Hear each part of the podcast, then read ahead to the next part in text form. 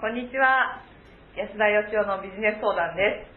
えー先週に引き続き、出世する人、しない人というテーマでお送りしていきたいと思います。下出さん、よろしくお願いします。はい、えーよろしくお願いします。えー安田義雄の愛弟子こと下出と申します。はい、元弟子です。元弟子元弟子かつ愛弟子ということに、えーさせていただければと思いますけれども、先週にですね、えー出世するために必要なことはえー何かというはいテーマで話を進めてきました。その中で、えー出世の仕組みを理解しつつ、出世のことだけを考えてはいけないよと。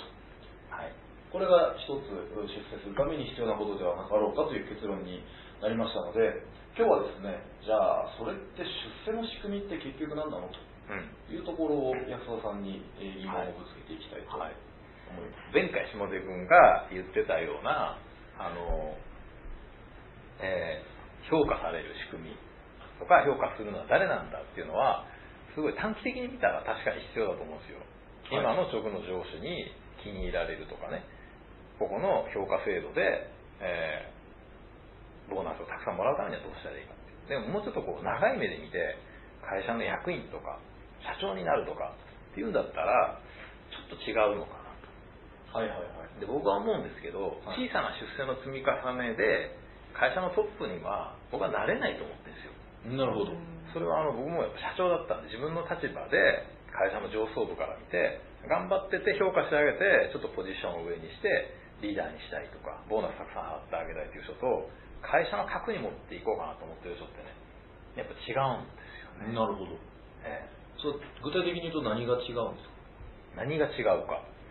それはねうーんまあ出世する人って永久に出世し続けたいと思ってると思うんですけどもしかしたら違うかもしれないですけど、でもその組織の側から見るとどのポジションに向いているかということなんですよ。なるほどだからリーダーには向いているとかあるいはリーダーに向いてないけども、えー一人で仕事やらすには向いてるっていう人もいるし、はい。会社全体の経営戦略を立てるところまで彼は伸びるかもしれないと思ってる人とかはい。そういう見方です、あーそれは例えばいわゆるそのキャリアステップみたいなところで、はい。まあ、各会社によってそれぞれ階層はあると思うんですけど、課長職に必要なのはこの能力、部長職に必要なのはこの能力、役員は社長はっていう、それはやっぱりそれぞれ違うよっていう話とは近いですか？そういう話と近いですね。ですからこう課長に向いてる人が部長に向いてるとは限らない。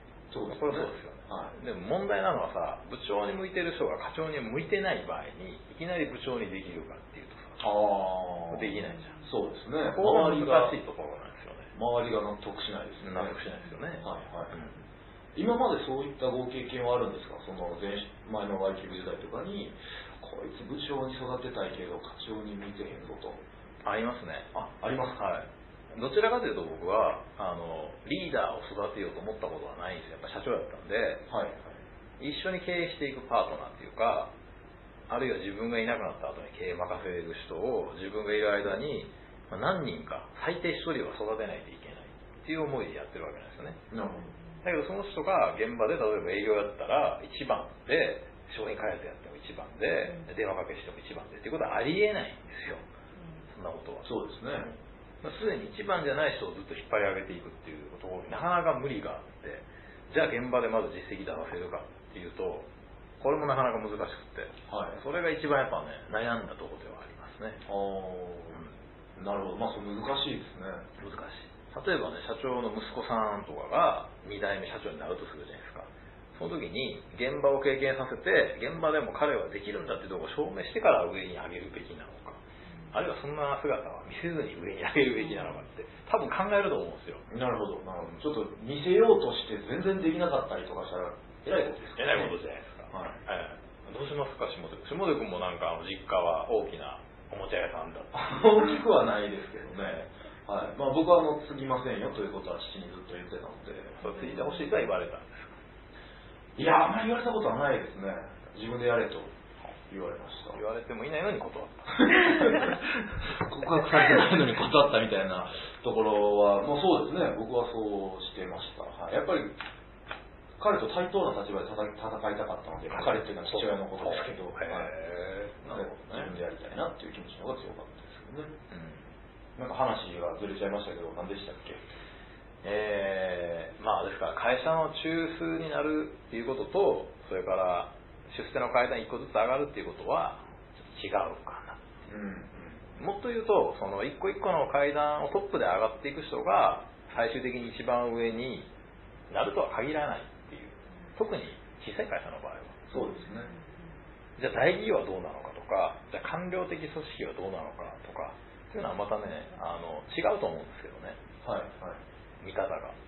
例えば大企業で僕は働いたことって2年しかないですけど、下でも大企業で働いたことないじゃないですか。ないですね。もし大企業で出世するんだったら何が必要かって考えたことある？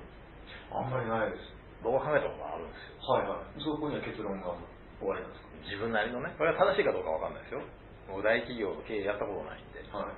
だけどもし僕が大企業で出世するんだったら、絶対必要なのは、次の、その、5年後とか10年後の組織図を予測する力がまず絶対いると思うんですよ。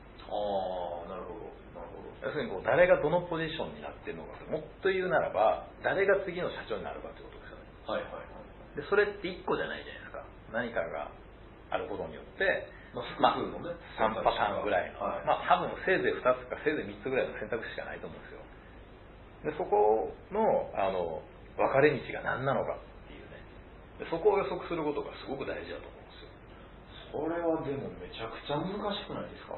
難しくないと思うんですけどええ。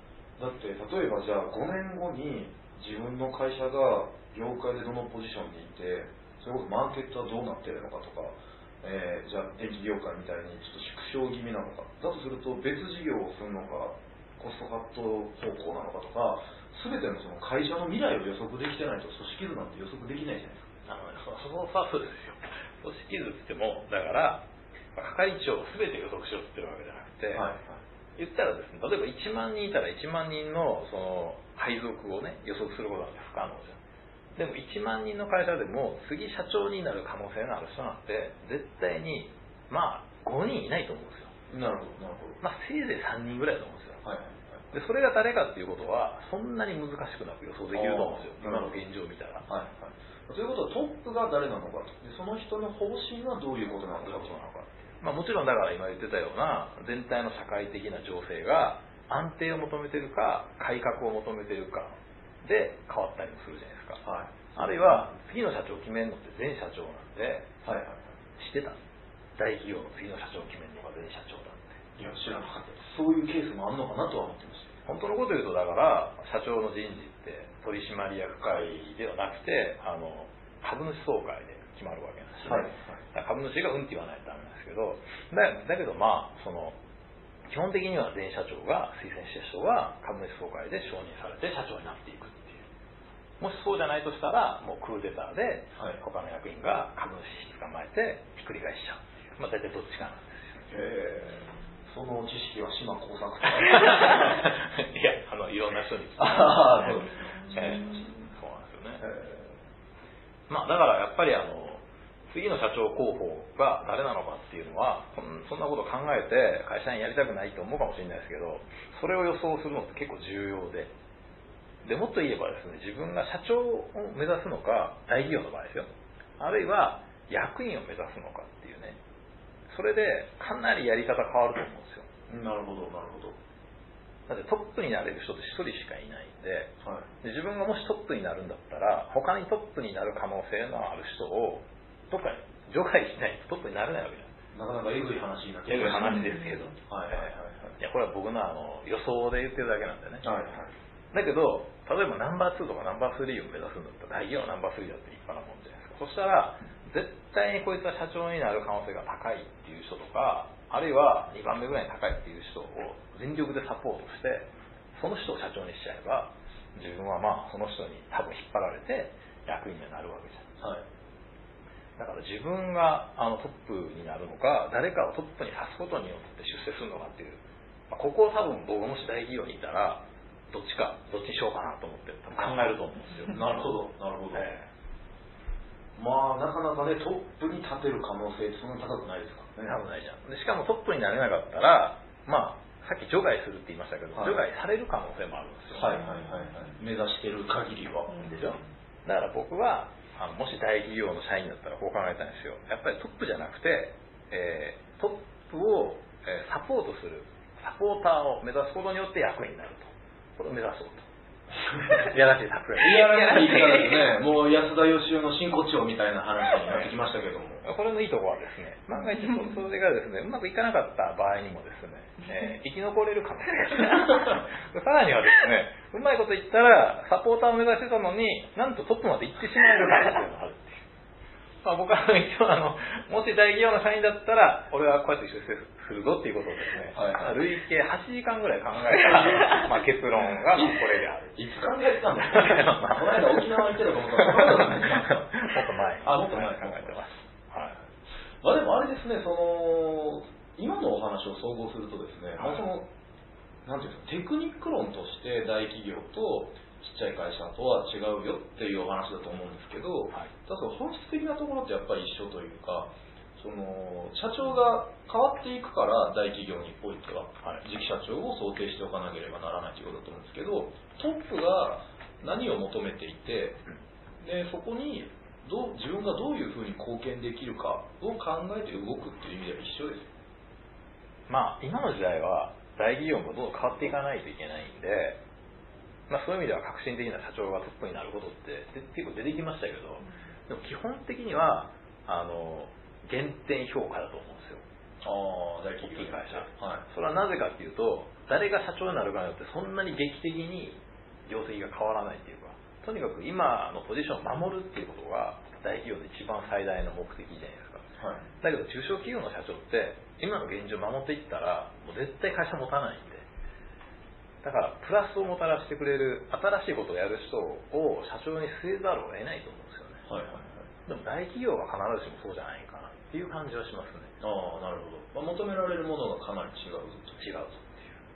だから出世していってあのそれぞれの段階でそこそこ頑張ってきた人の中から誰かが社長になるっていうんで十分だと思うんですよね、うんでも中小企業の場合は、もう営業やっても、係長やっても、リーダーやっても全然ダメだったんだけど、社長をやらせたらこいつは抜群だっていう人がもしいるとしたら、その人が社長になるんじゃないのかなっていう感じはしますね。そう選ばざるを得ないんじゃないのかなっていう。トップの方が引き上げてくれるというか。能力的にってことですよ。人間的に誰もついてこなかったら、これはどうしようもないですけどね。うん、難しいですね。ということは出世の仕組みっていうのは、まあ、規模感によってかなり違ってくると。そうですね。会社の規模によっても、その世の中の状況によっても、まあ、変わってきますよね。じゃあ今の自分の会社がどういうステージにあるのかということからまず見極めなきゃいけないっていうことですね。そうですね。プラスその中小企業においても課長なのか部長なのか役員なのか社長なのかと自分の出世ゴールがどこなのかとい。うのを明確にしておくことで行動もだんだん決まってくるなと。そうですね、まあ、課長を目指して課長になる人っていうのはあんまいないと思うんですけどね。